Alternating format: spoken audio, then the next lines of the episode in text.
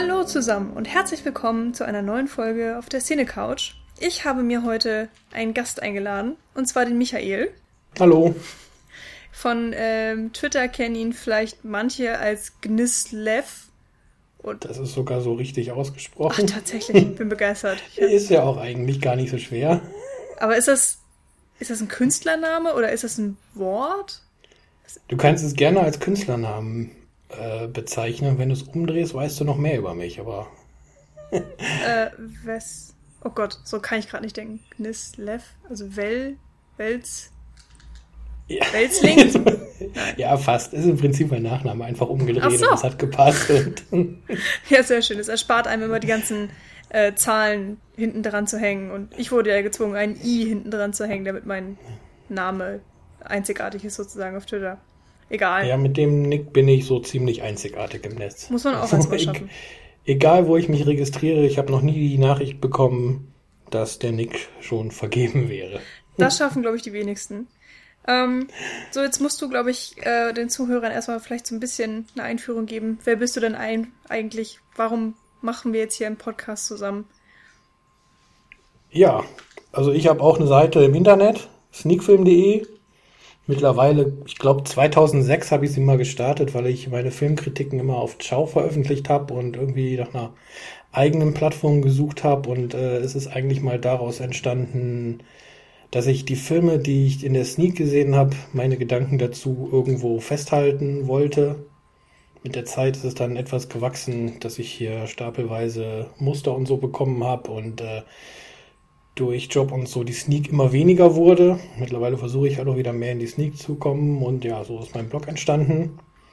Und auf Twitter halt von dir gelesen, dass du jemanden suchst, um über den Film zu sprechen, den wir heute besprechen, über Captain Fantastic. Und da habe ich mir gedacht, das ist doch eine gute Chance, seine Meinung dazu mal kundzutun. Ja, sehr schön. Ich freue mich sehr, dass das jetzt auch geklappt hat. Wir haben ja tatsächlich äh, ein bisschen Zeit gebraucht, um das zu planen. Und dann war ich im Urlaub und du hattest dann irgendwann keine Zeit. Und jetzt endlich haben wir es an die Mikrofone geschafft und verwirklichen diesen Podcast. Ähm, für euch Zuhörer, der Film, also wenn diese Folge erscheinen wird, der Film liegt dann schon einige Zeit zurück, ist wahrscheinlich nicht mehr in Kinos. Ähm, deswegen überlege ich gerade, okay, spoilern kann man eigentlich nichts. Äh, von daher, so, schaut euch den Film meinetwegen an und hört uns dann oder macht's wie ihr wollt. Aber wir werden eigentlich so ziemlich auf jedes Detail eingehen. Das ist aber, glaube ich, auch bei dem Film nicht schlimm. Äh, habe ich, ist so mein Gefühl, keine Ahnung. Ähm, genau, Michael, du hast es ja schon gesagt. Wir besprechen heute Captain Fantastic. Äh, du hast ihn in der Sneak gesehen. Ich habe ihn in der Preview, glaube ich, gesehen, war das. Kam hier in Deutschland am 18. August raus. Ist ein äh, Film von Matt Ross der jetzt als Regisseur noch nicht so unbedingt bekannt ist. Er hat vier Sachen verfilmt, davon zwei Kurzfilme. Ähm, und ich glaube, mit Captain Fantastic ja, hat er eigentlich einen ziemlich guten Schuss gelandet, konnte sogar gleich Viggo Mortensen mit ins Boot holen, der hier als Hauptdarsteller auftritt. Alle anderen ähm, Schauspieler sind etwas, etwas weniger bekannt. Vor allem die Kinderdarsteller, ähm, auf die wir definitiv auch nochmal eingehen werden. Ansonsten so ein paar bekannte Gesichter sieht man. Ich suche gerade eine Frau. Ja, George McKay könnte man eventuell noch kennen. Der hatte ja, ich glaube, letztes oder vorletztes Jahr im Pride mitgespielt. Das Ach, genau. dürfte ja so den Arthouse-Fans zumindest ein Begriff sein. Das stimmt. Und ich habe ihn leider auch noch nicht gesehen, aber. Ansonsten Catherine Hahn ist auch noch ähm, in sehr, sehr vielen äh, relativ kleinen Rollen noch immer mal wieder irgendwo zu sehen. Sehr viele Komödien, aber auch sehr viele so, ähm, Dramen. Ähm, ich mag sie sehr gerne. Ich, kan ich kannte sie tatsächlich durch die eine Krimiserie, äh, Jordan's Crossing. Nee, Crossing Jordan. Glaube ich, da hat sie auch mitgespielt. Naja. Ähm, ja, Steve Zahn müsste man auch noch kennen und äh, Frank Lange genau, Langella ja den wollte ich auch, auch noch aber nennen. Aber die halten sich auch eher so im Hintergrund. Die haben ja dann tatsächlich im Film nur sehr kleine Rollen. Und ja, zumindest Eric Zahn hat ja schon eine relativ kleine Rolle. Genau. Im Vordergrund treten tatsächlich ja Viggo Mortensen und, und sein, die Kinderdarsteller, die dann im Film auch seine Kinder eben sind. Ähm, und es ist ein, oh Gott, wie sagt man das, ein, ja, eine dramatische Komödie ähm, mit ein bisschen Sozialkritik mit drin. So ein, auch ein Feel-Good-Movie, würde ich mal sagen. Ähm, ja, in gewissen Teilen sicherlich ein viel gut Movie, das auf jeden Fall, aber. Genau. Und ist auch ein ziemlicher Indie-Film. Also der ähm, hat nicht so eine große Medienkampagne gehabt. Da haben wir kurz vorher schon mal so ein bisschen drüber geschnackt. Äh, man hat von dem jetzt nicht so unfassbar viel mitbekommen. Trotzdem ist er auf diversen Festivals gelaufen und konnte in Cannes sogar einen Preis abräumen, lief auch auf dem Sundance. Ähm, und ja, kommt ja jetzt da vielleicht im Nachhinein nochmal so ein bisschen Bekanntheit, was ich allerdings bezweifle. Wir tun jedenfalls mit diesem Podcast ein bisschen dazu bei. Vielleicht ähm, sagt ihr ja so, wir haben den so schön besprochen. Jetzt möchtet ihr euch einen angucken. Ähm, er wäre es auf jeden Fall mal wert für so einen schönen Filmabend. Das kann ich jetzt schon mal vorwegnehmen. Äh, worum geht's denn dann eigentlich? Ja, im Grunde genommen geht's halt um Vigo Mortensen, der, ich weiß gar nicht, wie seine Rolle gerade hieß, Ben spielt äh, der mit seinen Kindern also ein bisschen ein Einsiedlerleben irgendwo mitten in der Wildnis führt und äh, dem den weltlichen Leben so ein bisschen abgesagt hat und äh, seine Kinder, sag mal, alternativ erzieht und ihm andere Werte vermittelt, als es vielleicht äh, der Rest der westlichen Welt so macht. Und äh, es kommt dann der Punkt, wo er seinen Kindern mitteilen muss, dass die Mutter gestorben ist und sie sich dann quasi mit dem großen Bus aufmachen zur Beerdigung. Und das führt natürlich zu einer Menge Problemen, wenn die Kinder quasi das erste Mal auf die Welt kennen, treffen, wie wir sie kennen. Genau. Da sind wir eigentlich tatsächlich auch schon mittendrin.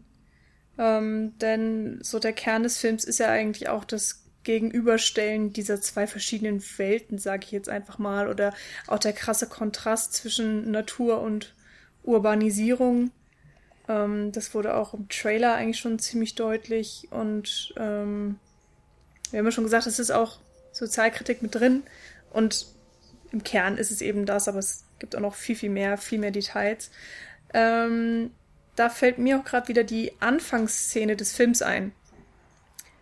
Ähm, ja. Da ist man ja so ganz ruhig im Wald und äh, beobachtet sozusagen einfach den Wald und das Geschehen. Und irgendwann sieht man einen jungen Hirsch, glaube ich, oder ein junges Reh, irgendwas in der Art, ähm, was da im Wald umhergeht und grast und das dann tatsächlich irgendwann äh, von einem Jungen, also Bo, äh, der älteste Sohn, äh, gejagt wird und tatsächlich dann noch umgebracht wird. Und dann kommen ganz wortlos ähm, die anderen Familienteile aus, dem, äh, aus den Bäumen geschlichen und äh, feiern ihn dafür, dass er dieses Wild gejagt hat und vollziehen so eine Art mh, mm, ja, Ritual und sagen dann auch, dass er jetzt ein Mann geworden ist.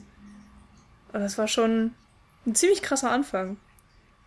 Ja, das ging mir ähnlich. Also gerade wo diese, diese langsame Kamerafahrt über den äh, Wald kommt, äh, habe ich kurz überlegt oder habe ich drauf gewartet, was mich jetzt da erwartet und habe wirklich jetzt gedacht, ja, jetzt kommt wieder irgendein schlechter Hinterwäldler-Horrorfilm bei, der, ersten Sequenz und äh, als dann der Schnitt kam auf diese, auf diese, auf diesen Tötungsakt von dem Reh und dann, wo der Rest der Familie rauskam, stand erstmal so ein Fragezeichen quasi über meinem Kopf. Was will mir, was kommt jetzt da für ein Film auf mich zu? Aber er hat mich dann doch auch gerade durch diese Anfangssequenz äh, ziemlich schnell gepackt.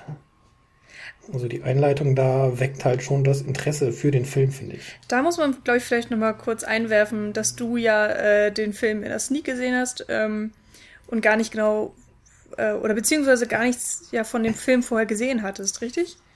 Richtig, ich bin halt äh, nach längerer Zeit endlich mal wieder in die OV-Sneak äh, gekommen und äh, ich wusste überhaupt nichts von dem Film, weder wann er halt startet, also dass er kommen könnte, noch hatte ich keinerlei Trailer oder so gesehen und äh, dementsprechend musste ich halt gucken, was mich jetzt da erwartet und daher vielleicht auch diese falsche Annahme aus der aus den ersten paar Filmbildern. Ja, das ist glaube ich echt schon cool. Das hat man ja vor allen Dingen heutzutage in, in der Welt des Internets, in dem man immer über alles mhm. sofort informiert ist oder auch sein kann, ähm, relativ selten, dass man einen Film sieht und einfach gar nicht weiß, worum geht's eigentlich.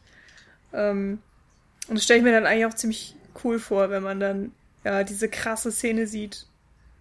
Und eigentlich ist es dann ein Familienfilm. Und am Anfang wird erstmal ein Reh geschlachtet. Ja, wobei die Szene ja nicht wirklich blutig ist und sich ja dann auch schnell ergibt, warum das halt äh, so passiert, wie es passiert. Aber wenn man die Szene jetzt für sich allein stellen würde, kann das so sicherlich den einen oder anderen schocken, aber jetzt in dem Zusammenhang, das dauert ja dann keine zwei Minuten. Nee, genau. Bis halt klargestellt wird, äh, dass diese Familie halt tief im Wald ihr, ihr Leben führt und sich quasi dort selbst versorgt und äh, die Kinder jagen müssen, kochen müssen und mm. Es war auf jeden Fall ein sehr atmosphärischer Einstieg, fand ich. Also er hat relativ klar, äh, schnell klar gemacht, also nicht unbedingt, worum geht's hier eigentlich, sondern ähm, in, in was von der Welt befinden wir uns. Weil du hast einfach dieses Leben im Wald und ähm, auch eine ganz andere Art von Kultur oder auch Alltag. Und ähm, der Beginn eben mit dieser besonderen Zeremonie, also dass der Junge zum Mann wird, ähm, was man, glaube ich, in der normalen zivilisierten Welt, sage ich jetzt einfach mal mit, mit Anführungsstrichen in der Luft, ganz anders definiert hätte. Also ich weiß gar nicht genau, wie man ein derartiges Ritual heute feiern würde. Vielleicht, weiß ich nicht, kann man es mit der Bar Mitzwa vergleichen oder etwas in der Art. Ähm, aber das ist ja schon interessant gemacht auf jeden Fall.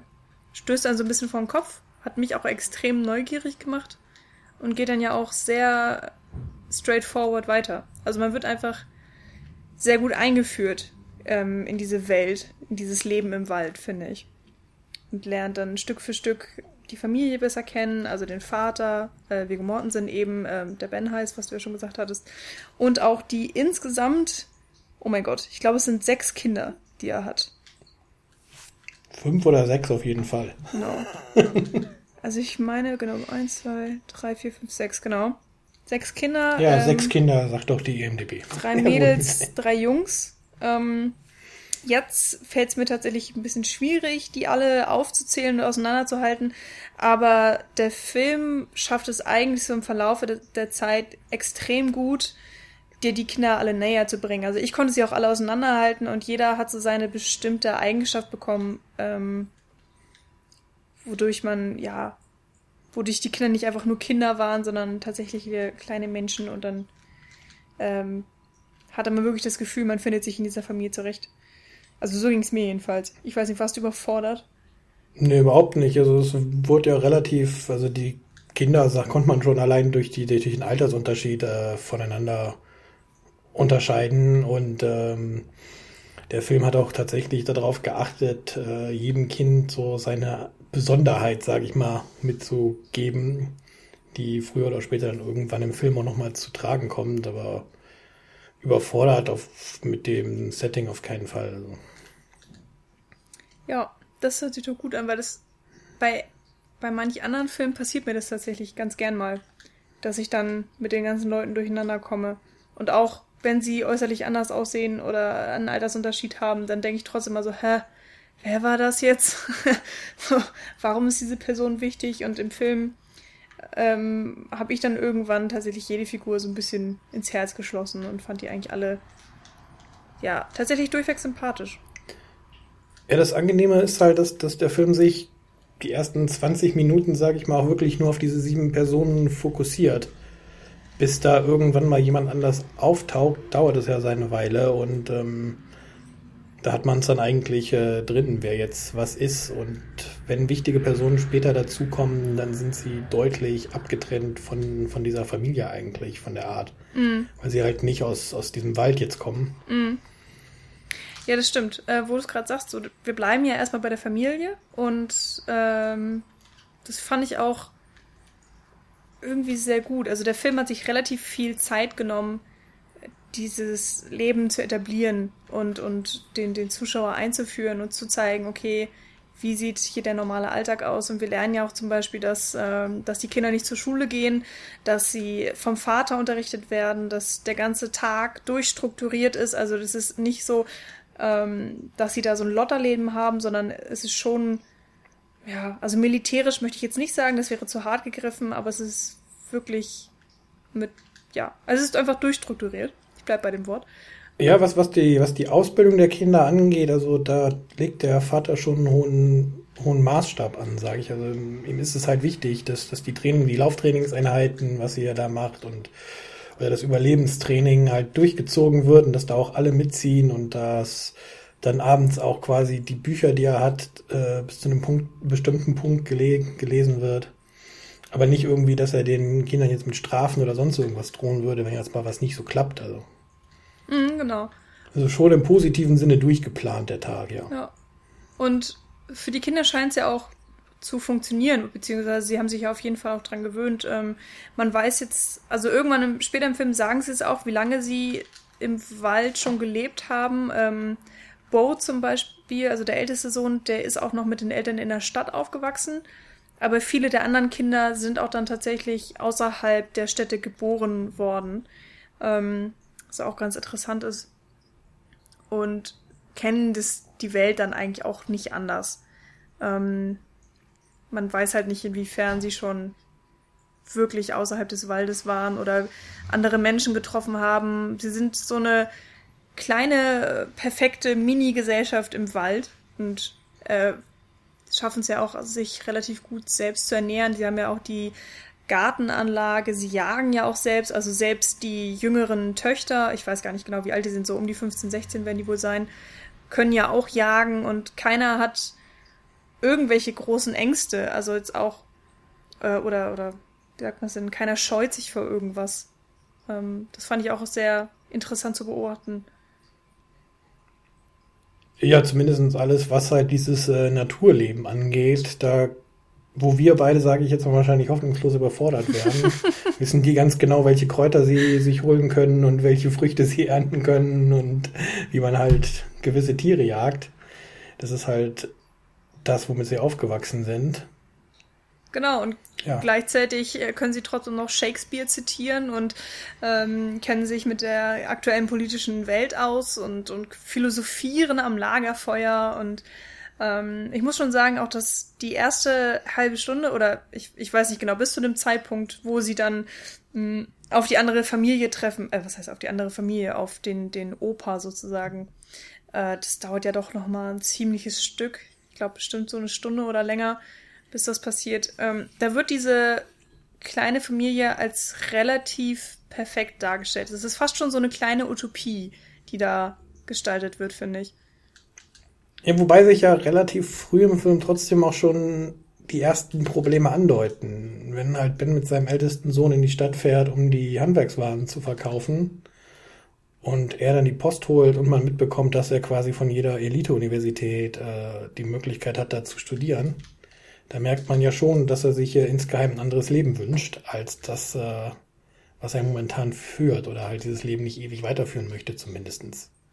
Ja, da hast du recht. Ähm, zu dem Zeitpunkt war ich noch sehr verwirrt, weil ich gar nicht genau wusste, ob das jetzt ein Geheimnis von ihm ist, was es ja dann tatsächlich auch auf eine Art war, oder ob sein Vater ihm da geholfen hat, ob das nicht vielleicht sogar der Plan gewesen war. Also diese ganze, ähm, dieses ganze Studium von seines Vaters, habe ich gedacht, vielleicht ist das ja tatsächlich darauf ausgelegt, dass seine Kinder dann irgendwann mal in eine in die Stadt zurückkehren oder in eine dieser riesigen Universitäten studieren dürfen. Ähm, das war ja zu dem Zeitpunkt noch relativ offen gelassen, wird dann natürlich später aufgeklärt. Ähm, aber stimmt, da hast du recht, da wird schon so ein bisschen angedeutet, dass doch nicht alles perfekt ist. Und in dieser Szene, wenn er die Briefe abholt, wenn sie also in der, in der Stadt sind, beziehungsweise das ist auch eher so ein Hinterwäldlerdorf, wo sie sich befinden, trifft Bo ja auch mal auf zwei Mädels, die ihn ansprechen. Sie kommen einfach aus dem Laden raus und äh, fragen ihn irgendwas und er ist ja so eingeschüchtert oder auch ja, verhalten. Ich glaube, er verunsichert. Oder ja, vielleicht weil das, auch das. Weil er das halt nicht kennt, wie er, wie er mit, äh, mit Mädchen in seinem Alter umgehen kann. Genau. Wie er mit denen reden kann. Also und sagt dann am liebsten oder am besten einfach gar nichts, so um nichts falsch zu machen. Das war eine sehr eindrückliche Szene. Auch sehr kurz, aber sehr äh, pointiert in dem Fall. Also das macht der Film eigentlich ganz gut. Er labert nicht so viel drumherum, sondern ähm, hat, hatte ich mal das Gefühl, sehr viele sehr fein ausgewählte Momente, an denen dann die Charaktere so ein bisschen geschliffen werden. Er erzählt tatsächlich viel halt über, die, über diese kleinen Bilder oder über die kleinen Zwischeneinstellungen, wo man dann als Zuschauer dann tatsächlich auch die Augen ein bisschen offen halten muss und nicht nur auf das gesprochene Worte gucken muss oder das, was der Film einem offensichtlich präsentiert, weil auch das mit den Mädchen, da kann man sich auch denken, wenn er nicht darauf vorbereitet ist, wie er später mal eine Freundin finden soll, dass das durchaus Konfliktpotenzial bietet. Mm, genau. Oder halt auch das mit den Briefen und äh, ja, das macht der Film später noch an, an anderen Stellen öfters. Solche, solche kleinen Szenen einfach zu zeigen, dass zwar das Konzept, was das der Vater verfolgt mit seiner Erziehung abseits der westlichen Welt, äh, durchaus in Teilen funktioniert und die Kinder ja tatsächlich viel lernen und äh, gebildet sind, aber dass es halt auch Probleme mit sich bringt. Mm.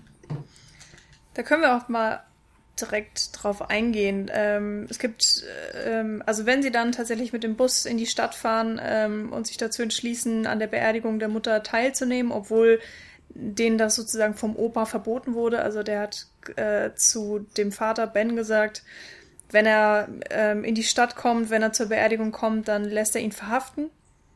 Ähm, und trotz dieser Drohungen machen sie sich dann doch auf und äh, wollen die Beerdigung miterleben. Äh, und da geraten sie dann natürlich auch immer wieder mal an die ja, Zivilisation oder die, die große weite Welt, die Stadt eben, mit allen ihren Vor- und Nachteilen. Und es ist dann immer ganz witzig, wie der Vater den kleinen Kindern dann die Welt erklärt. Und ich weiß noch, dass er, ähm, da gibt es auch viele, äh, teilweise auch super witzige Sachen. Also der Film ist ja auch sehr witzig und hat immer wieder komödiantische Momente, die dann aber auch so ein bisschen manchmal so zum Nachdenken anregen. Ist ganz nett gemacht. Ähm, und die eine Sache ist dann, wenn sie mit dem Bus fahren und der Vater hat so einen, ähm, so einen Lautsprecher im Bus, wo er dann eben auch sagt, so, ich bin der Captain und da rührt dann auch so ein bisschen der Filmtitel her.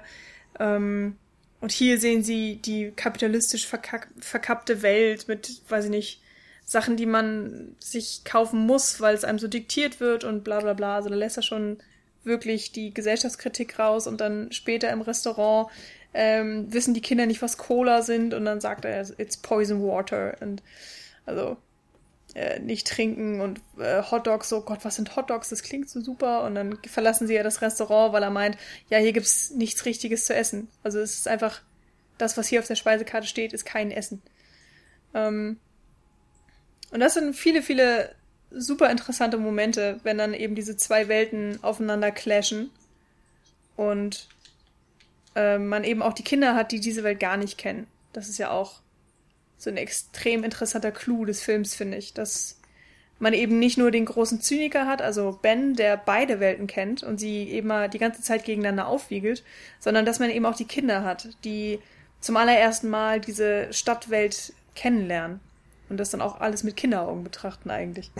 Ja, wobei Ben ja tatsächlich eher diese Welt, aus der er kommt, ursprünglich mehr verteufelt und da ja eigentlich gar nichts Gutes mehr dran sehen kann.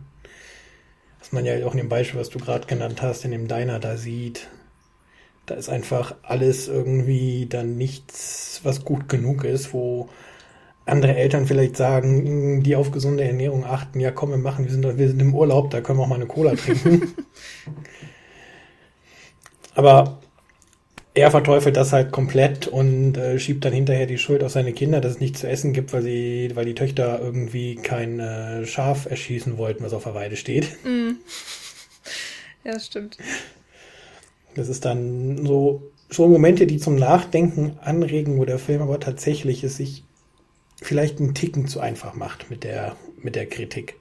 Also da finde ich es äh, gelungener, wenn er seiner jüngsten, seinem jüngsten Spross äh, die äh, Sexualaufklärung betreibt im, während der Busfahrt. ja.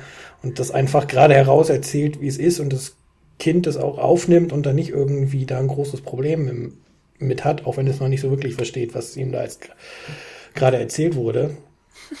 Aber die Momente fand ich äh, dann deutlich besser als halt diese Sache mit dem Diner oder halt auch später diesen Raubzug im, im Supermarkt, wo er seinen Herzanfall ähm, ah ja, stimmt. vortäuscht, weil im Prinzip erzähl, erzählt er seinen Kindern, da ist es äh, völlig okay, den kapitalistischen Supermarkt auszurauben. Ja, das stimmt. Also ähm, musste da bei, bei all deinen Punkten ziemlich recht geben. Ähm, manchmal war der Film einfach relativ konsequenzlos. Und manchmal habe ich auch nicht ganz verstanden, was der Vater denn jetzt als richtig und, und was als schlecht einstuft. Weil so Hotdog essen so, das ist grauenhaft, das geht nicht, das ist kein richtiges Essen, aber dann irgendwie Supermarkt bestehlen, so, das ist in Ordnung. Ähm, immer eine schwierige Sache. Und zum Beispiel mit dem, mit dem, mit der Cola, die die Kinder nicht trinken sollen, weil es eben, ja, schlechtes, also Zuckerwasser ja auch eigentlich nur ist. Ähm, aber nachher, wenn sie bei der Schwester zu Abend essen, gibt es dann Wein. Und die Kinder dürfen dann tatsächlich auch mal Wein trinken. Selbst die, der jüngste Sohn, ähm, ich weiß gar nicht, wie alt er sein soll, ich glaube acht oder neun, ähm, darf dann mal was davon trinken. Und er meint, ja, das ist ja in Ordnung, das machen die Franzosen auch so und das ist durch äh, nee, verdauungsfördernd oder was auch immer er sagt. Das findet er dann in Ordnung, was ich nicht so ganz verstehe, beziehungsweise wo ich dann, glaube ich, auch selber anders urteilen würde. Ich, ich glaube tatsächlich, das ist auch das Problem, was wahrscheinlich viele Leute mit dem Film haben, dass halt die Art, wie er seine Kinder erzieht und damit umgeht, halt so völlig anders ist, wie das jeder, der jetzt in der Zivilisation aufwächst, machen würde. Und ähm, dass halt da das Problem besteht, dass man halt sieht, er sagt, das ist okay, wenn die Kinder jetzt Wein probieren und man sich dann denkt, oh Gott, das geht gar nicht. Im Prinzip, dass man genauso reagieren würde wie halt die Schwester. Hm. Ja, also ich weiß, was du meinst, aber mir ging es tatsächlich nicht so, weil ich dann, ähm, ich, ich verstehe seine Logik, aber ich finde, seine Logik ist manchmal nicht so konsequent. Also zum Beispiel, wie ich eben meine, dass er Wein ist in Ordnung, obwohl Wein eben auch Alkohol äh, beinhaltet und eine Droge ist, wenn man es mal so ganz harsch ähm, kategorisiert. Und Cola eigentlich ja viel weniger schlimm ist, also viel harmloser tatsächlich. Also im, im direkten Vergleich mit einem alkoholischen Getränk eben. Aber das erlaubt es seinen Kindern nicht. Ja, das ist halt die Frage, wo man die Prioritäten setzt, auf den Zucker oder auf den Alkohol. Ja, das stimmt vielleicht. Also ich habe da mit Nils auch mal kurz drüber geredet, ähm, mit dem ich eben den Film damals zusammen gesehen habe, hier in München. Ähm, und er hat gemeint, dass die Logik vielleicht insofern funktioniert, weil Wein etwas Natürliches ist. Also es ist ein natürliches Produkt, einfach nur aus Trauben hergestellt und dann eben durch diesen bestimmten Verarbeitung. Ja, durch den, durch den Gärungsprozess halt und genau. was da alles mit dranhängt, dann steht halt der Alkohol, ja. Genau. Und da wird halt kein künstlicher Zucker mehr zugesetzt ja. und andere Stoffe wie halt bei einer Cola. Ja, genau, dass, dass das vielleicht einfach die Logik ist von Ben, dass er sagt, alles was natürlich ist, das können meine Kinder ruhig trinken, weil äh, theoretisch könnten die ja sogar Wein selber herstellen äh, in ihrem kleinen Waldgebiet da und das wäre dann in Ordnung, aber Cola kann man nicht so einfach zu Hause herstellen oder eben nicht aus natürlichen Zutaten herstellen. Und vielleicht ist es deswegen eben verboten sozusagen. Ja, um, er will ja seine Kinder da auch tatsächlich nicht abfüllen. Das darf man nicht vergessen. ja, stimmt. Aber es ist schon witzig. Vor allen Dingen natürlich, äh, man muss sich da nochmal als Europäer bewusst machen, wir sehen einen amerikanischen Film.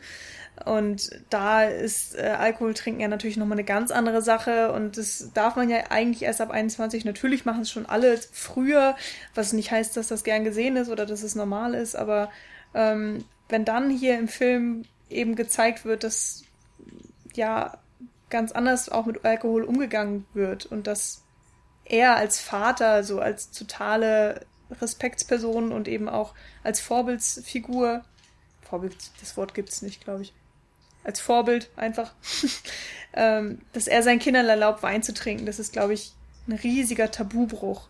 Also nochmal viel größerer für Amerikaner als für uns jetzt. Ähm, und ich glaube, da wollte der Film dann auch so ein bisschen anecken und ähm, speziell in die Richtung nochmal so ein bisschen vielleicht die Leute aufrütteln oder auch zeigen, so, hey Leute, ihr seid alle vollkommen verkrampft, macht euch mal ein bisschen locker, das ist doch alles in Ordnung. Ja, das versucht der Film tatsächlich ja auch an vielen, an vielen anderen Stellen. Ja, auch da, wo, wo seine Schwester und der Mann von seiner Schwester ihren beiden Kindern äh, versuchen zu erklären, was mit der Mutter passiert ist. Und Ben dann einfach gerade raus sagt, ja, hört auf, drum herum zu reden, sagt, wie es ist, er ist sie umgebracht. Hm. Ja, das war wirklich auch eine sehr, sehr interessante Szene, wo ich mich auch sehr aufgeregt habe. Weil ich eigentlich auch so ein bisschen die Meinung vertrete, dass man, auch wenn es jetzt Kinder sind, und in dem Fall, das waren ja Teenager, die waren ja schon oh, wie alt waren die? Irgendwas um die zwölf und der eine war ja sogar noch älter. Die muss man nicht in eine Zuckerhülle packen. Also man kann, man kann einfach auch ehrlich zu seinen Kindern sein. Ähm, und muss jetzt Tod oder den, den Tod eines Verwandten jetzt nicht total verschönigen, weil das gehört ja auch zum Leben dazu, Verluste zu erfahren. Man kann die Kinder ja auch nicht davor bewahren, wirklich. Und also ich habe mich halt gefragt, macht jetzt fühle ich mich besser, wenn ich wenn ich nur die Hälfte der Informationen habe und mir dann irgendwie einen Teil dazu denke oder oder ja, macht es ist wirklich so ein Riesenunterschied, wenn man die komplette Wahrheit weiß, wenn man eben weiß, dass sie auch diese schlimme Krankheit hatte. Also ähm, was war denn das nochmal? Litt sie nicht irgendwie an Depressionen? Ähm, ja, das war ein Teil davon. Guckst du zufällig Shameless? Ja. Weil die Mutter. Aber das Englische. ah, okay.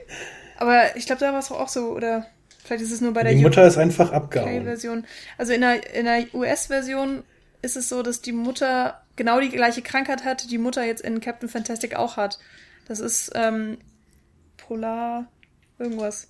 Ähm, und es ist nämlich so, dass man extreme Stimmungsschwankungen hat. Also drei Tage lang ist man der glücklichste Mensch auf der Welt. Man macht alle um einen herum extrem, ja, auch glücklich und, und möchte was mit denen unternehmen und ist enthusiastisch und ähm, so, die Welt kann einem nichts anhaben. Und direkt danach hat man dann aber so eine Depressionsphase und möchte sich umbringen und möchte ähm, niemanden mehr sehen. Man hasst die ganze Welt. Ähm, und oh, das ist halt irgendwas. Ja, ich habe den Namen vergessen, aber das ist halt so ein bisschen das Charakterbild dieser Krankheit, dass man diese extremen Wechsel hat und dass man das auch selber nicht kontrollieren kann und man weiß nicht, wann hört die Depressionsphase auf, man weiß nicht, wann hört die gute Phase wieder auf und das ist aber mit Medikamenten behandelbar. Ähm, dann wird man aber auch, wenn man Pech hat, so ein kleiner Zombie und hat irgendwie gar keine Gefühle mehr, weil die Medikamente das so krass unterdrücken. Äh, und es dauert sehr lange, bis die richtig eingestellt sind. Also bis man sozusagen eine normale Gefühlswelt wieder hat. Ich glaube, wir suchen die bipolare affektive Störung. Ah, genau, bipolar.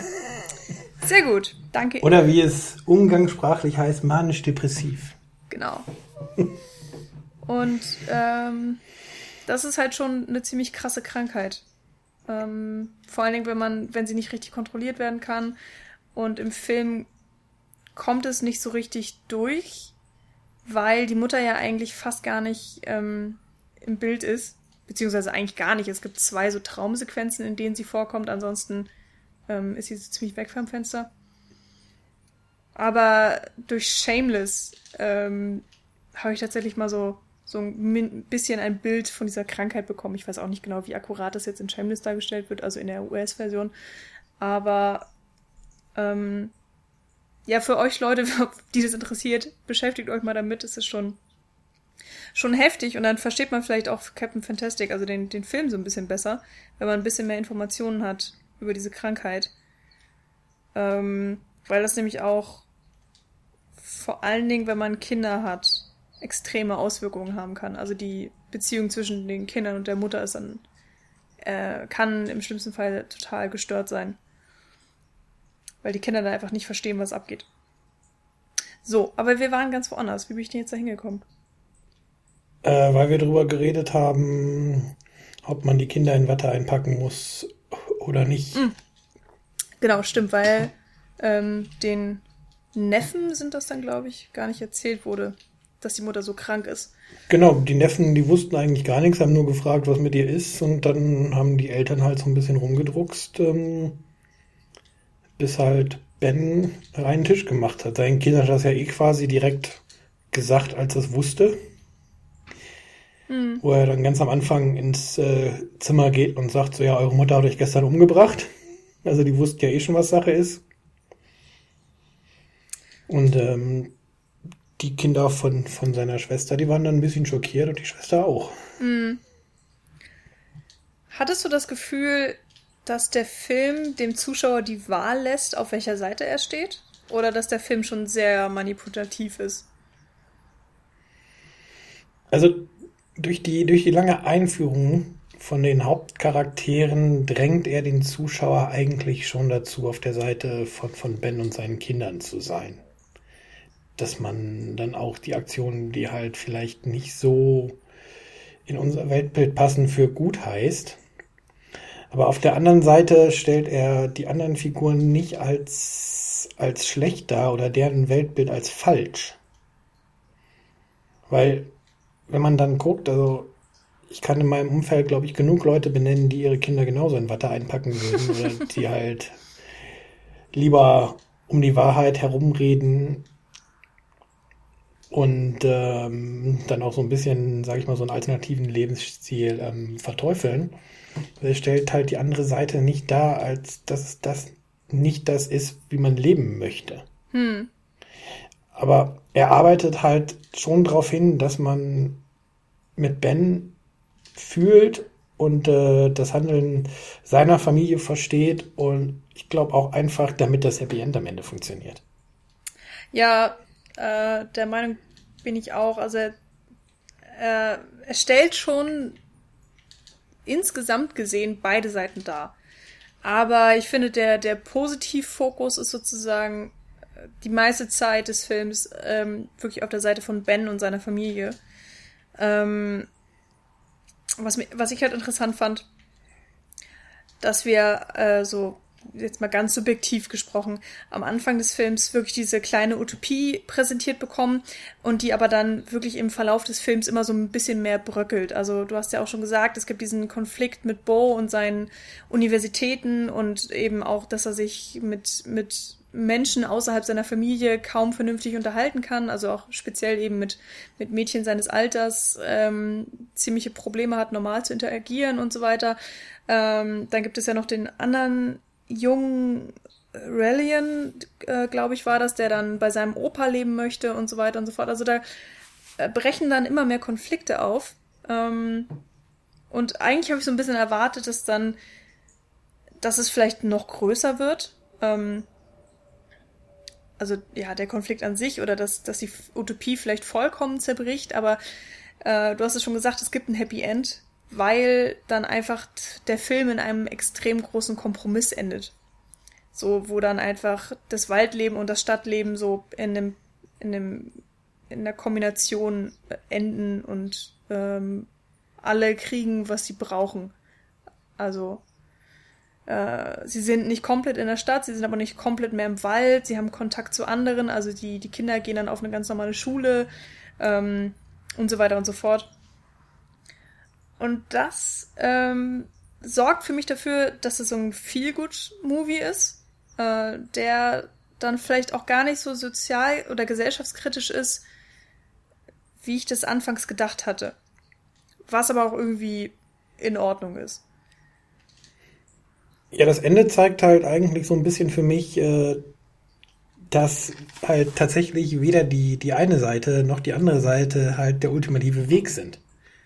Also dass halt die Wahrheit tatsächlich irgendwo dazwischen liegt, dass der Vater eingesehen hat, ja, meine Kinder brauchen soziale Kontakte, wenn sie später in der Welt überleben wollen. Aber wir können trotzdem ähm, uns weitestgehend selbst versorgen in unserem Haus, zum Beispiel. Mhm, genau. Und bei Bo, das hat mich tatsächlich irgendwie ziemlich geärgert, beziehungsweise ich habe es nicht ganz verstanden.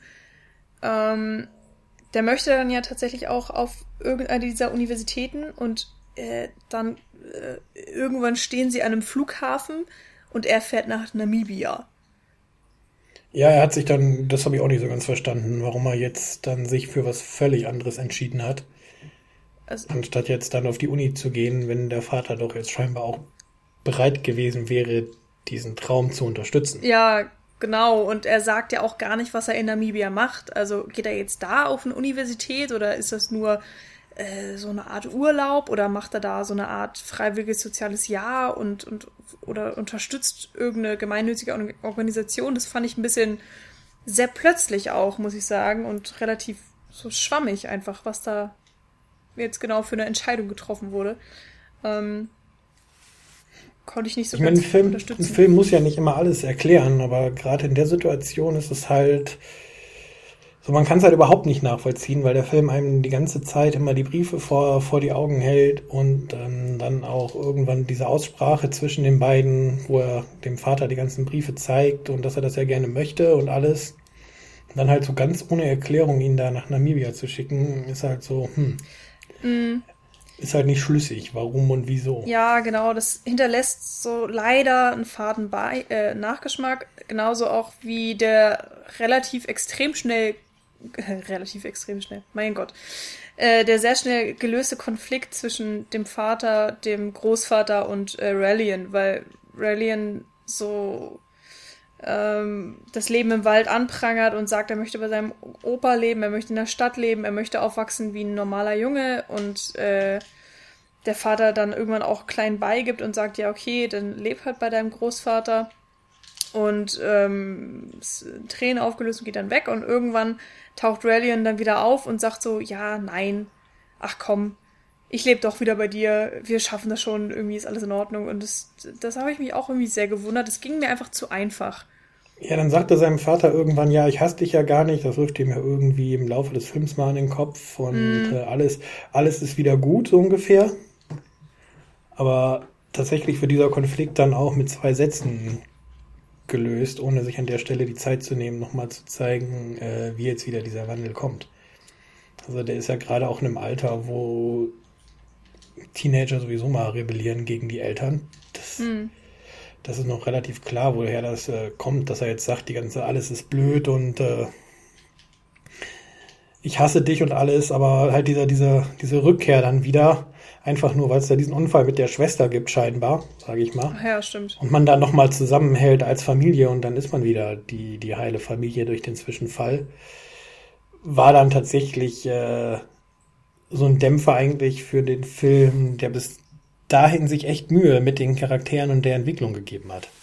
Ja, das sehe ich auch so. Also ich kann auch genau, gar nicht genau sagen, woran das jetzt liegt. Also vorher gibt es wirklich einige Konflikte oder auch Themen, die angesprochen werden, die sehr detailliert dann ausgearbeitet sind. Und hier wird es dann einfach so ein bisschen fallen gelassen. Und ich habe das Gefühl, also wie gesagt, ich kann es nicht genau sagen, ja, warum, aber vielleicht ist es einfach, damit das Ende dann wirklich so perfekt Happy End ist, wie man das haben wollte im Drehbuch.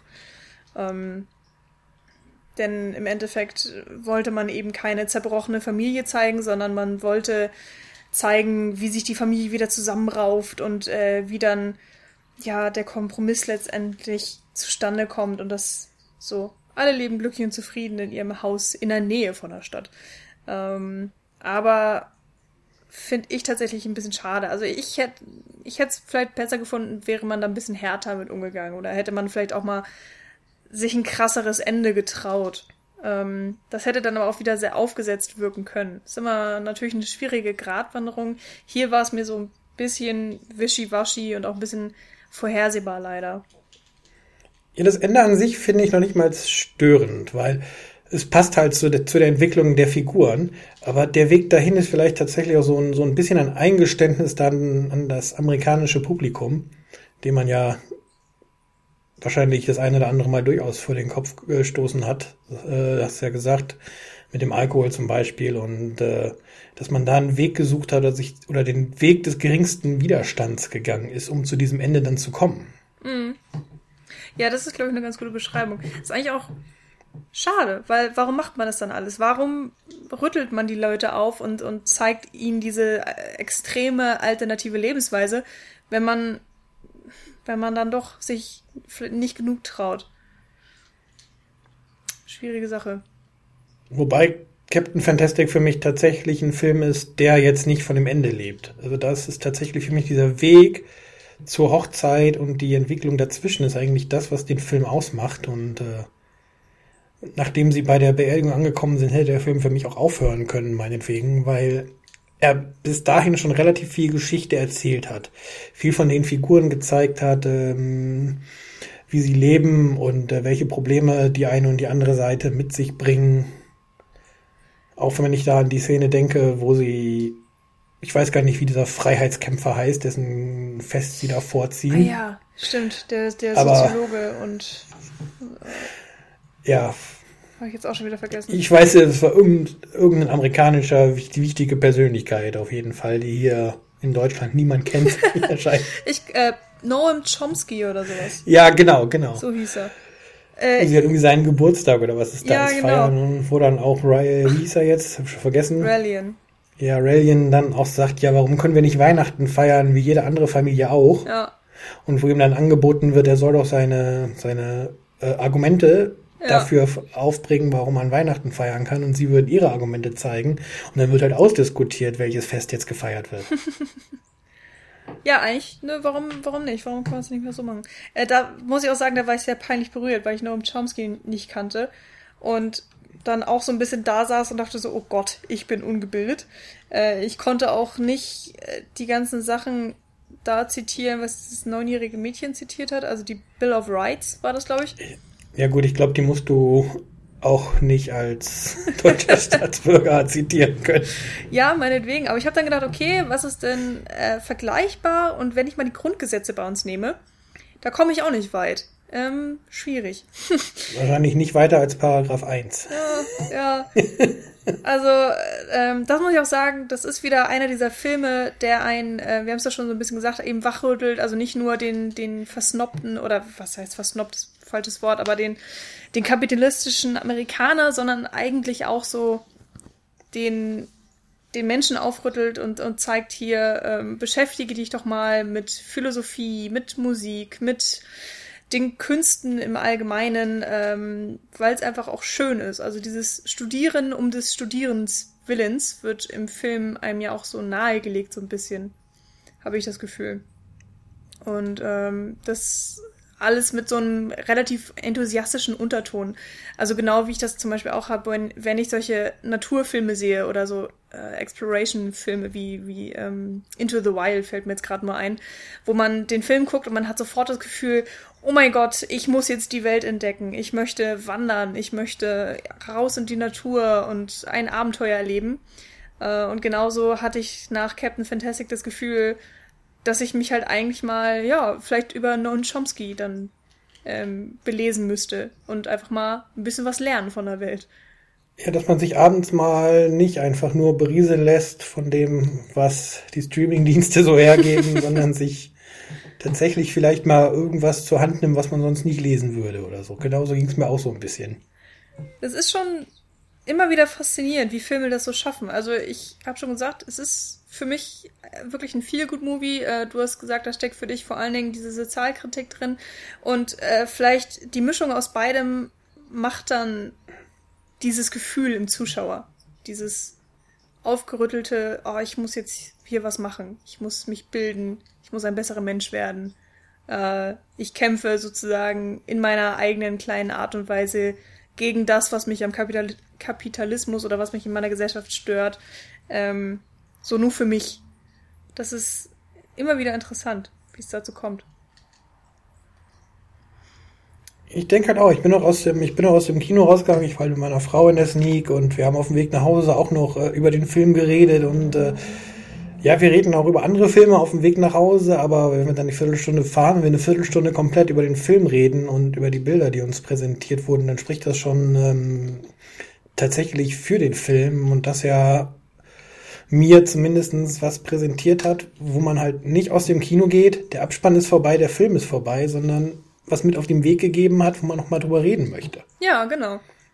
Das ist ähm, auf jeden Fall schon viel wert, weil man hat das natürlich öfters mal, dass man Filme sieht oder auch eine Serie anfängt und sich dann denkt so, ah, ja, eigentlich habe ich jetzt schon wieder die Hälfte vergessen ne, bin in der dritten Folge oder was oder bin so am Ende des Films so, hm, wie hat der Film denn überhaupt angefangen? Was war denn da? Und ähm, ich würde auch sagen, Captain Fantastic ist schon so ein Film, den man noch mal ein bisschen weiter mitträgt, über den man mehr nachdenkt und äh, ja, deswegen wollte ich ihn auch besprechen und nicht einfach nur geguckt haben und dann fällt er weg. Und deswegen bin ich auch sehr froh, dass du hier zugesagt hast und äh, wir diesen Podcast hier miteinander machen können. Dann kriegt er nochmal wenigstens die Besprechung, die er auch verdient hat. Ja, und dass der Film ja genau scheinbar das geschafft hat, dass man halt drüber nachdenkt oder noch redet, merkt man ja auch daran, dass wir beide eigentlich noch viele der Szenen äh, jetzt auch noch aufrufen können, obwohl schon wirklich ein paar Wochen bei uns beiden her über den Film gesehen haben. Das ist, schafft ja auch nicht jeder Film. Ja, das stimmt. Und muss auch sagen, der hatte, ähm, wenn wir jetzt kurz mal auf die Bilder auch noch eingehen, ähm, vor allen Dingen am Anfang extrem viele schöne Aufnahmen, weil die ja dann auch im Wald sind und äh, es gibt äh, diese Sachen, wenn einfach die Sonne durch die Blätter fällt oder wenn Viggo Mortensen unter dem riesigen Wasserfall steht und äh, diese Tonnen an Wasser auf seinen Rücken plattern. Also das waren wirklich eindrucksvolle Bilder, fand ich, die sehr schön gemacht waren. Aber genauso gab es auch schöne Bilder, wenn sie in der Stadt sind. Die waren dann halt einfach auf eine andere Art und Weise schön und haben nicht die Natur präsentiert, sondern dann die Wolkenkratzer oder das urbane Leben so im Allgemeinen. Das, ähm, da hat der Film einfach so ein bisschen auch was fürs Auge geboten, fand ich. Und war jetzt, also natürlich ist er sehr dialoglastig, aber konnte da auf der Bildebene dann auch nochmal so ein bisschen was rausziehen. Auch wenn er jetzt nicht wirklich irgendwas großartig Besonderes gemacht hat, also experimentell oder was auch immer. Also mir ist ja jetzt leider nichts von der Kamera her wirklich aufgefallen, aber es, es war schön. Was mir da aufgefallen ist, oder was ich zumindest, äh, wie es empfunden habe, ist, dass die Einstellungen zu Beginn des Films viel länger waren als äh, später in der Stadt. Ah, echt? Also zumindest habe ich es bei der Sichtung so empfunden, also was ich mit meiner Frau, äh, was ich ihr gesagt habe, von wegen so, ob sie das auch so empfunden hat und äh, das halt du am Anfang hast du diese langen Kamerafahrten über den Wald, auf das Reh und äh, es wird viel länger auf die Personen draufgehalten und dann, wenn sie bei der Schwester sitzen, ist alles viel schneller geschnitten. Also vom, hm. war zumindest mein Empfinden. Ja, ich glaube. Ich weiß nicht, ob es damit zusammenhängt, dass halt zu dem Zeitpunkt, wo sie dann unterwegs sind, ähm, einfach die Figuren noch nicht mehr äh, immer so nah bei, beisammen waren, weil wenn du den Fahrer hast und die Leute, die im Bus sitzen oder am Tisch, wenn du rumherum sitzt, kannst du halt nicht immer alles mit einem Kameraschwenk ähm, machen. Da machst du halt dann viel Schnitt, Gegenschnitt, aber kann auch ein, vielleicht äh, ein, ein Stilmittel gewesen sein. Ja, äh, mag wirklich gut sein. Also jetzt, wo du es sagst, meine ich eigentlich auch, dass es so war. ähm, also ich, genau kann, sagen kann ich es jetzt auch nicht, aber es würde ja auch insofern Sinn machen, dass man vielleicht diesen Kontrast von dem sozusagen grusamen Leben im Wald und dem schnellen Leben in der Stadt oder die, die Hektik der Stadt sozusagen ein bisschen auch auf der Bildsprache dann ver, äh, verdeutlicht. Bildebene, nicht Bildsprache. Ähm, ja, und ganz zum Schluss hast du dann wieder die Kamerafahrt raus, wo er sagt, ja, es ist Zeit für die Schule. Mhm. Wo dann die Kamera von ihm wegfährt und man halt nur noch äh, dann quasi die, die, die, die Lunchtüten sieht. Wo dann halt wieder die längere Einstellung hast, deswegen vielleicht. Mhm. Würdest du denn sagen, dass es ein, also wir haben ja schon gesagt, der Film, den nimmt man so ein bisschen mit. Ähm, man redet drüber, aber hast du was gelernt von dem Film? Wirst du irgendwas übernehmen oder weiß ich nicht, dein, dein Leben jetzt ändern? Naja, das jetzt von jetzt auf gleich zu ändern, das Leben ist, äh, schwierig, aber ich weiß zum Beispiel für mich, dass ich ähm, jetzt nicht erst seit dem Film, dass ich beim Lebensmitteleinkauf äh, stark darauf achte, was ich kaufe. Und äh, soweit es geht, halt versuche auf Lebensmittel zu verzichten mit irgendwelchen Zusatzstoffen und sowas, aber jetzt meine Einstellung zur zur Erziehung von Kindern und äh, sowas groß ändern werde ich, glaube ich, aufgrund des Films nicht. Ja, das denke ich mir auch, aber er hat mir tatsächlich nochmal einiges so verdeutlicht, weil ich auch sehr viel so auf meine eigene Kindheit beziehen konnte. Ähm, das ist, glaube ich, auch so ein Ding, wo der Film für jeden Zuschauer nochmal so eine persönliche Note erfährt, weil ähm, man da auch sehr viel selber reinprojizieren kann. Also das war jedenfalls mein Gefühl. Ähm, derjenige, der in einer krassen Stadt aufgewachsen ist, der kann sich dann vielleicht eher mit den Städtern so identifizieren, die im Film dargestellt werden. Und jemand, der aus dem Land kommt, extrem naturverbunden ist, der ist dann vielleicht eher dann wirklich auf der Seite von Ben und oder beziehungsweise Mortensen und, und seinen Kindern. Ähm, wie ging es dir da? Ich meine, ich bin mitten in Düsseldorf groß geworden. Also ruhiges Leben war da, wo ich aufgewachsen bin, von der, von der Umgebung definitiv nicht. Aber ich weiß, dass ich ähm, relativ früh relativ viele Freiheiten schon hatte und äh, dass meine Eltern auch, was die Erziehung anging, eher den direkten Weg gegangen sind, wenn es darum ging, irgendwas äh, mir mitzuteilen. Hm. Also von daher würde ich sagen, dass mein Erziehungsweg auch schon irgendwo dazwischen lag und äh, halt nicht dieses Extrem und dieses Helikopterelterntum, wie man das heute ja ganz oft äh, mitkriegt. Aber das ist nun jetzt auch schon, ich bin jetzt 37, ein paar Jährchen her. Da war die Welt auch noch an sich nicht ganz so hektisch, wie sie jetzt ist. Hm. Aber von daher, ich bin da wirklich ich, so vom Gefühl her irgendwo dazwischen aufgewachsen mit den Annehmlichkeiten der Stadt.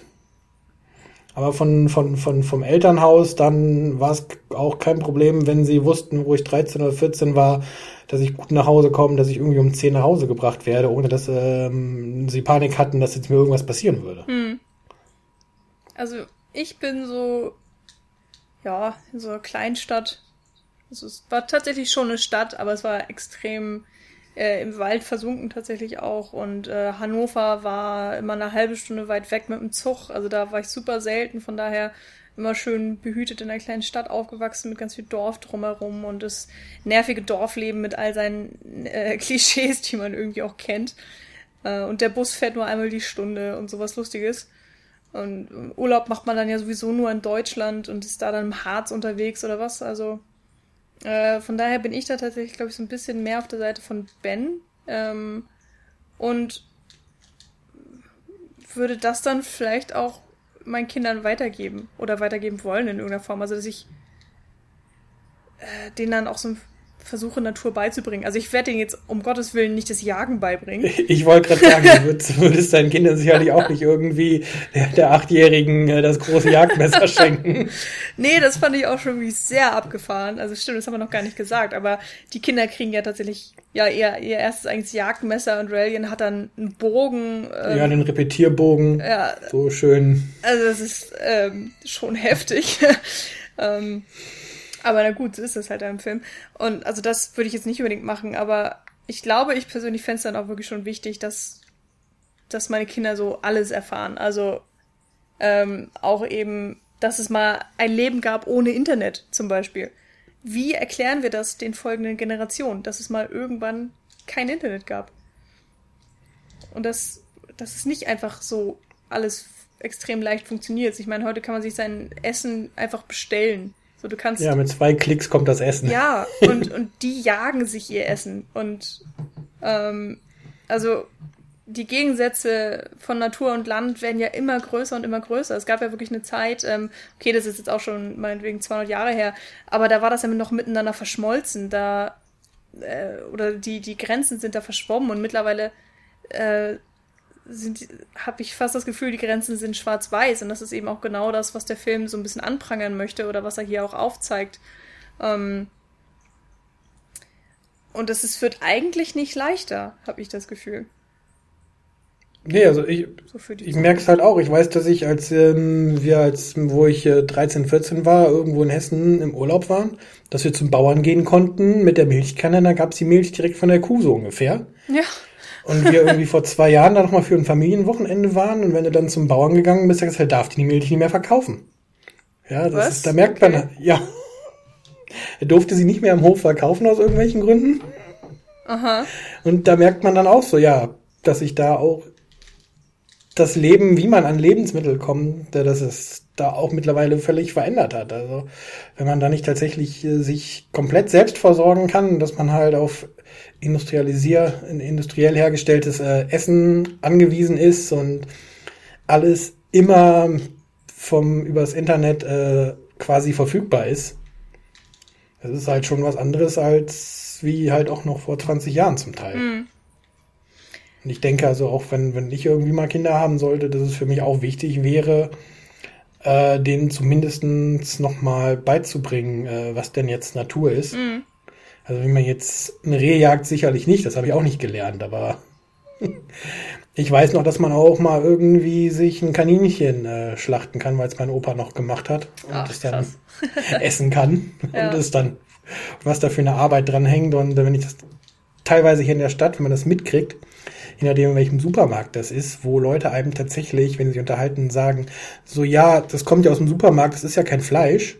Was? Weil nicht, weil, also nicht, weil sie jetzt glauben, dass es vegetarisch wäre, sondern weil sie einfach denken, es kommt da so hin. Es kommt ja nicht vom Tier. So, das ist so die Einstellung, wo ich sagen, ja, okay. Oh, ja. Oh Mann, nee, okay, das, das habe ich jetzt so direkt noch nicht erlebt. Aber es gibt da wirklich so die kuriosesten Sachen oder auch oh, ich weiß nicht, dieses Klischee. Also das ist was, ich hoffe, dass das nicht wahr ist, aber dass halt tatsächlich manche Kinder denken, dass Kühe lila sind, weil sie die ganze Zeit die Milka-Kuh sehen im Fernsehen. Und dass sie halt im echten Leben noch nie eine Kuh gesehen haben.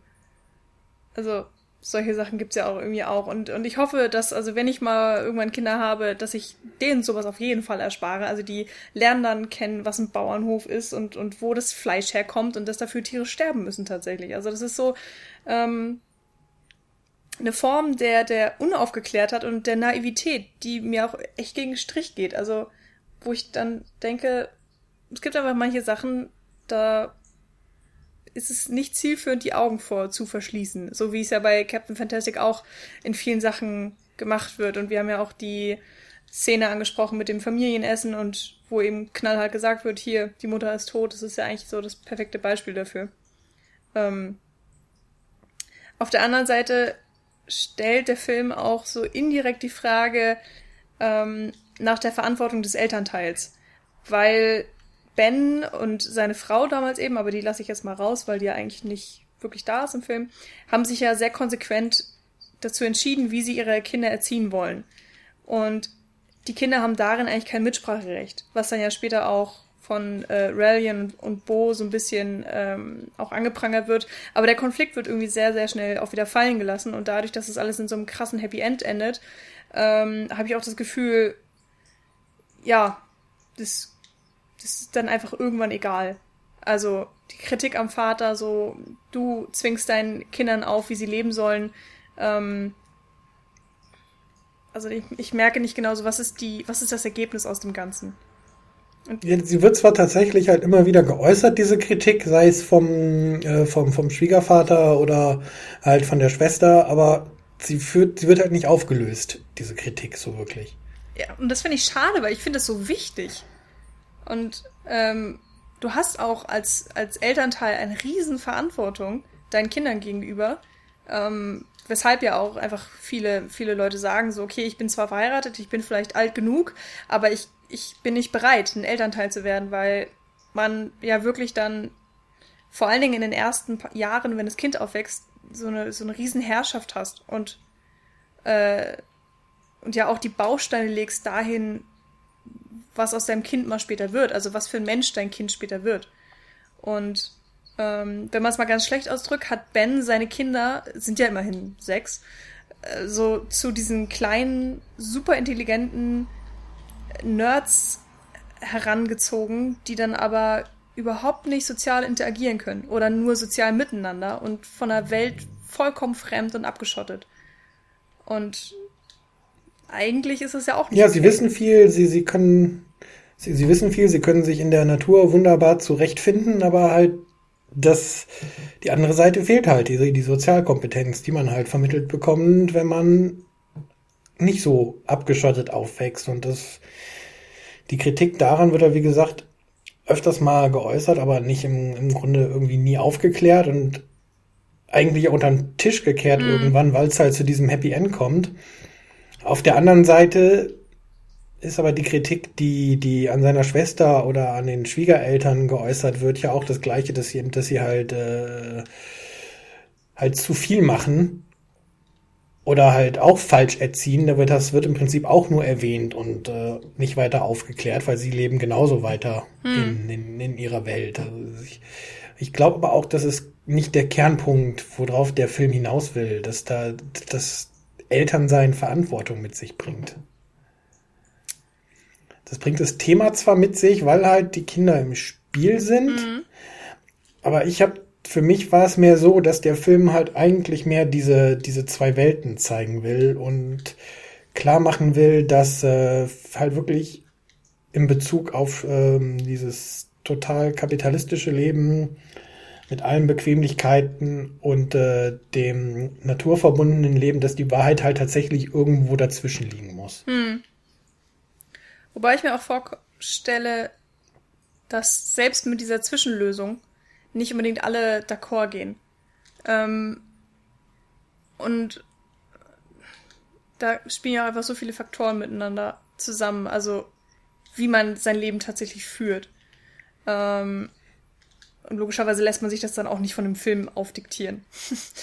Aber so, ich, für mich zeigt der Film auch einfach so ein bisschen, jeder hat so seine Überzeugungen und jeder kämpft ja auch auf eine Art für seine Überzeugungen. Ähm, aber Ben tut das eben einfach viel krasser. Der kämpft ja schon fast so seinen kleinen Krieg gegen die Gesellschaft. Äh, Wenn es auch ein sehr stiller Krieg ist, muss man sagen, weil er sich ja abschottet. Also er, er löst sich ja von der Gesellschaft und sagt so für sich, ähm, dass er eigentlich gar kein Teil davon ist und möchte insofern die Welt besser machen, aber eben nur die Welt, die er sich selbst kreiert. Ähm, also er nimmt gar keinen Einfluss auf die Gesellschaft an sich, auf den Rest der Welt sozusagen. Ähm, was ich auch sehr interessant finde, weil man da ja natürlich auch den genau anderen Weg wählen kann. Äh, wenn man jetzt mal ganz blöd gesagt UNICEF beitritt und alles dafür tun möchte, die Welt ein Stück besser zu machen. Ähm, was auch auf so eine Art ein Kampf ist. Oder ein Krieg gegen die äh, missratene Gesellschaft. Und ähm, aber das glaube ich auch ein Thema, was viel zu weit, viel zu weit führt und was auch im Film. Also ich finde schon, es wurde angerissen, aber ähm, es ist nicht der Kern. Du meinst ja auch schon, der Kern ist ein anderer. Ähm, das war nochmal so ein Ding, was ich noch ganz interessant fand eigentlich. Und wo ich dann auch mit Nils ähm, nach dem Film ziemlich viel drüber gesprochen habe, so was, was kann man denn eigentlich machen, ähm, um die Welt besser zu machen oder um die Gesellschaft besser zu machen. Und äh, hier in dem Film, im Captain Fantastic, ist es eben die Lösung am Ende natürlich so, man macht, man macht das Beste aus beiden Welten, man hat diesen großen Kompromiss. Ähm, oder eben das Extrembeispiel am Anfang, so man löst sich komplett von der Gesellschaft und, und bildet seine eigene Welt. Und ähm, trotzdem, also er lässt es ja dann er überlässt es so ein bisschen den Zuschauer, ähm, glaube ich, was man da jetzt selber draus wählen möchte. Also okay, wir haben ja schon gesagt, er ist meinungsbildend, aber trotzdem werden so viele Argumente in den Raum geschmissen, dass man im besten Falle schon ein ein allumfassendes Bild hat, sozusagen. Ja, wie gesagt, der Film, der sagt einem nie oder er, er vermittelt einem nie den Eindruck, dass das Leben, was Ben mit für seine Kinder und sich gewählt hat, die Lösung ist. Hm.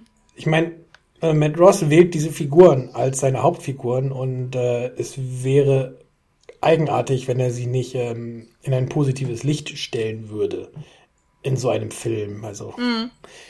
von daher einfach von der von der Grundstory ist es eigentlich schon gegeben, dass diese dass dieser Lebensstil der ist, der versucht wird in einem, in einem guten Licht zwar darzustellen und wo man sich, wenn man den, die Inhaltsangabe gelesen hat oder den Trailer gesehen hat, eigentlich auch bewusst sein muss, äh, dass der Film genau die Figuren so zeigt, als die Helden, sage ich jetzt mal, oder wenn man es wenn man so nennen darf, aber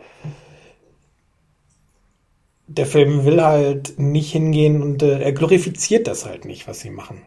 Ja, nicht komplett auf jeden Fall. Also zum Teil schon, ähm, weil sie auch so ein bisschen diese überhöhten Individuen sind, also wegen ihrer krassen Bildung, wegen all diesen Fähigkeiten, die sie gelernt haben oder angelernt haben und auch wegen des äh, Zusammenhalts, den sie in der Familie darstellen. Ähm, es gibt schon, ich habe das Gefühl, wirklich viel mehr positive Faktoren, was diese Familie angeht, als ähm, negative Auswirkungen ihres Aufwachsens und so weiter. Aber, aber ja, so richtig schlimm glorifiziert wird es jetzt nicht unbedingt. Es ist wirklich so ein so ein bisschen Mischmasch aus allem, ähm, wodurch für mich der Film im Endeffekt wirklich einfach, ja, sehr schön war. Also ich habe ich hatte einfach wirklich echt sehr, sehr viel Spaß, als ich den angeguckt habe. Und ähm, der Unterhaltungsfaktor war sehr hoch, äh, trotz jetzt auch dieser ziemlich vielen äh, ja, Kritik oder auch gesellschaft gesellschaftlichen äh, Ansichtspunkte, die da thematisiert werden.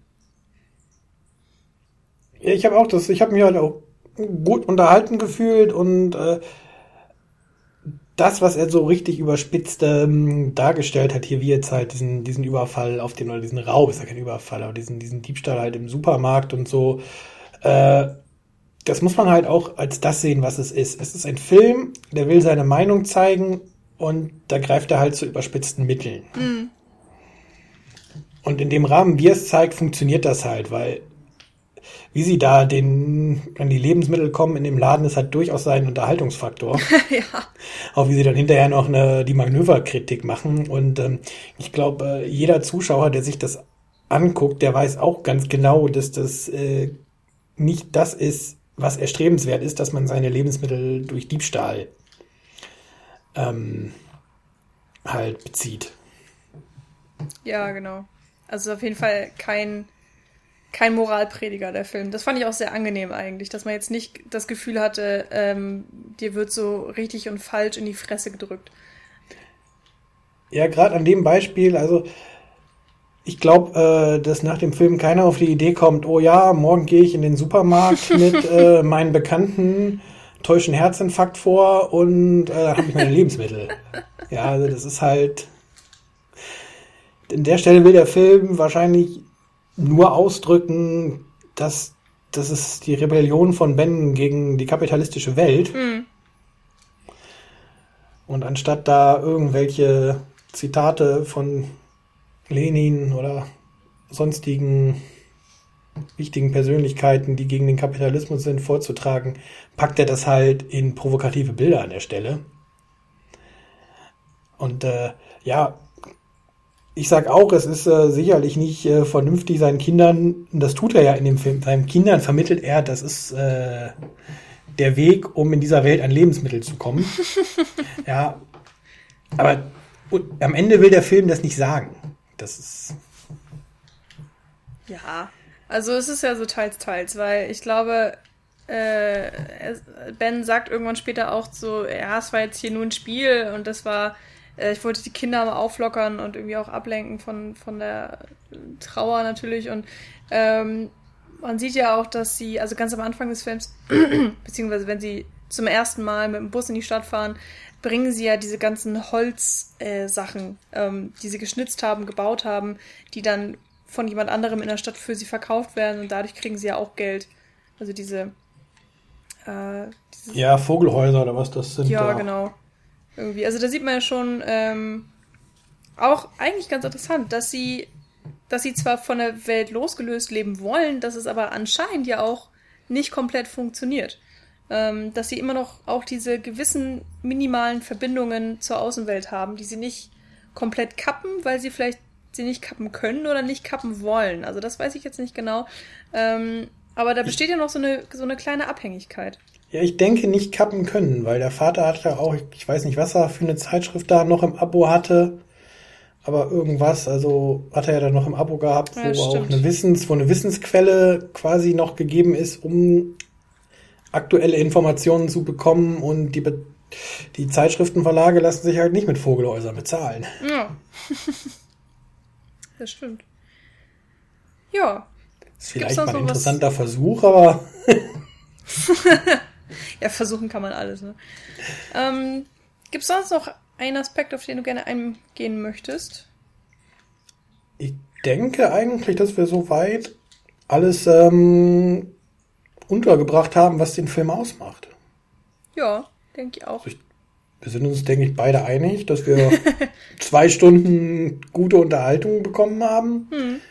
Mit ähm, gewissen Kritikpunkten, die halt so ein Film mit sich bringt. Also, das ist uns klar, dass es kein perfekter Film ist, ja, aber genau. durchaus also wenn mich jemand fragt, wenn er, wenn er jetzt was gucken möchte, was jetzt gerade nicht der aktuelle Blockbuster ist, äh, ist das auf jeden Fall ein Film, den ich ans Herz legen würde.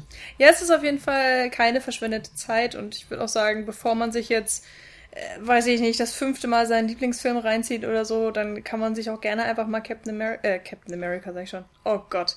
Ich, da kann man sich auch oh. anziehen, aber es ist, äh, ich, ich wusste, dass es mir anderes. irgendwann passiert wird.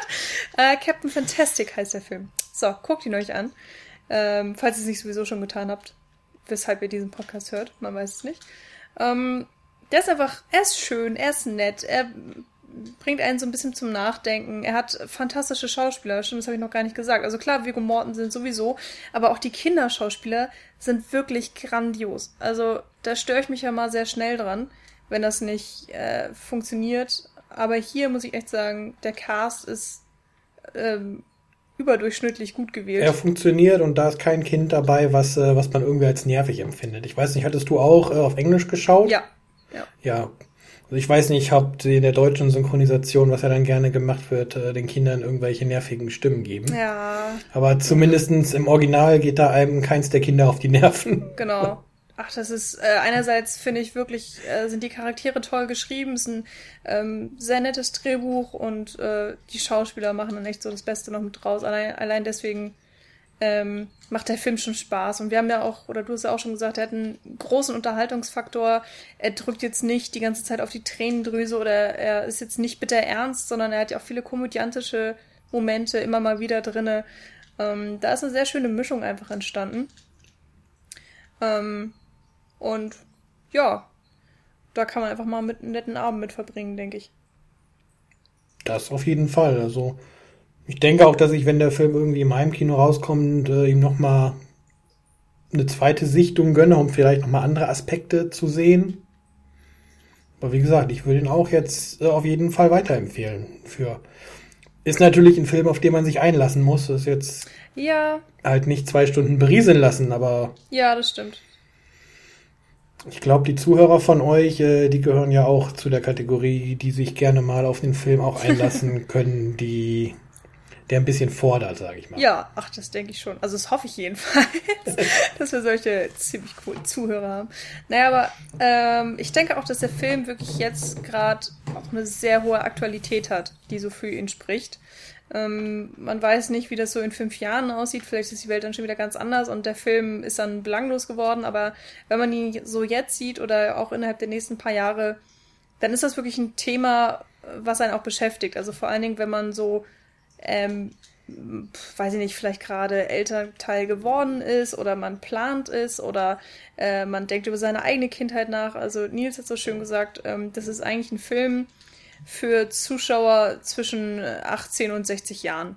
Also den spricht einfach, glaube ich, jeden, so ziemlich jeden an, da kann jeder was mit anfangen und jeder zieht da so seine persönlichen Punkte draus und ähm, das mag ich auch sehr oft an Filmen, muss ich sagen. Hat er gut hingekriegt. Ja, es gibt da, ich, ich denke auch, das ist tatsächlich so ein Film für jede Altersstufe, weil das Thema ist halt allgemein genug, oder was heißt allgemein genug? Also es fokussiert sich halt nicht irgendwie jetzt, äh, wie es meinetwegen halt die Marvel-Filme machen, halt auf den Action-Faktor oder sonst irgendwas, wo man dann halt ein etwas eingeschränkteres Publikum hat. Das ist halt ein Thema, was eigentlich jeden interessiert. Ja, genau, denke ich auch. Ähm, insofern, ja, legen wir euch den einfach nochmal ans Herz. Ähm, guckt ihn euch nochmal an oder guckt ihn euch überhaupt mal an. Ähm, ich lasse noch mal kurz den Sermon los. Habt uns lieb auf allen Kanälen. Wir sind auf Facebook, auf Twitter, auf iTunes, äh, auf podcaster.de, nee, podcast.de, irgendwie so. Wir sind auf ziemlich allen Seiten, wo man äh, an Podcasts kommen kann, vorhanden und wir freuen uns immer über Kommentare und Bewertungen und Briefe und überhaupt. Und ähm, am tollsten wäre es natürlich auch, wenn ihr uns bei Patreon bespenden würdet. Falls ihr es gemerkt habt, ich habe jetzt keine Danksagung gegeben. Ähm, das tut mir ein bisschen leid, aber ich habe mich dazu entschieden, weil wir einfach so krass vorproduzieren und ich dann eventuell den Danksagungen nicht gerecht werden könnte. Ähm, ich verspreche aber, dass wir es beim nächsten Mal wieder machen. Also ihr dürft gerne spenden. Wir freuen uns extrem drüber. Ein Danke an alle, die es schon getan haben. Ähm, oder jetzt vielleicht auch damit anfangen werden. Und natürlich, das größte Dank geht an dich, Michael, dass du mit mir diesen tollen Podcast gemacht hast. Vielen, vielen Dank. Gerne, gerne. Hat Spaß gemacht, das jetzt hier mit dir auch mal zu besprechen, den Film. Und äh, ja, ich würde mich auch freuen, wenn ihr sneakfilm.de mal besucht, mir bei Facebook folgt oder bei Twitter. Und wie gesagt, da ist auch gerade wieder der Podcast Versuch aufleben zu lassen. Die erste Folge habe ich ja letzte Woche aufgenommen, wieder die neue mit meiner Frau mal gucken, was da in der nächsten Zeit dann noch an Output kommt. Wie heißt du denn bei Facebook? Äh, ich persönlich bin nur in meinem Namen ganz normal und ansonsten einfach nach Sneakfilm im Kino mal anders suchen. Ah, okay. Also das ist einfach Sneakfilm, dann findet man ja, dich. Genau. Ja. Okay. Das ist doch schön. Ja, ich ähm, fand es auch sehr schön, habe mich sehr gefreut und ähm, wer weiß, vielleicht äh, sitzt man ja wieder mal zusammen auf der imaginären Couch. Gerne, gerne. okay dann ähm, für euch Zuhörer ähm, vielleicht bis zur nächsten Woche. Aber Michael dauert vielleicht noch ein bisschen lange, äh, länger, bis der wieder auf der Couch sitzt. Wer weiß, wann du bei äh, Twitter wieder jemanden händeringend suchst, der mit dir über einen Film redet. Ja, mal schauen. Bis zum nächsten äh, spannenden Film. Ist es vielleicht gar nicht so weit. Okay. Dann ähm, bis demnächst. Ciao. Tschüss.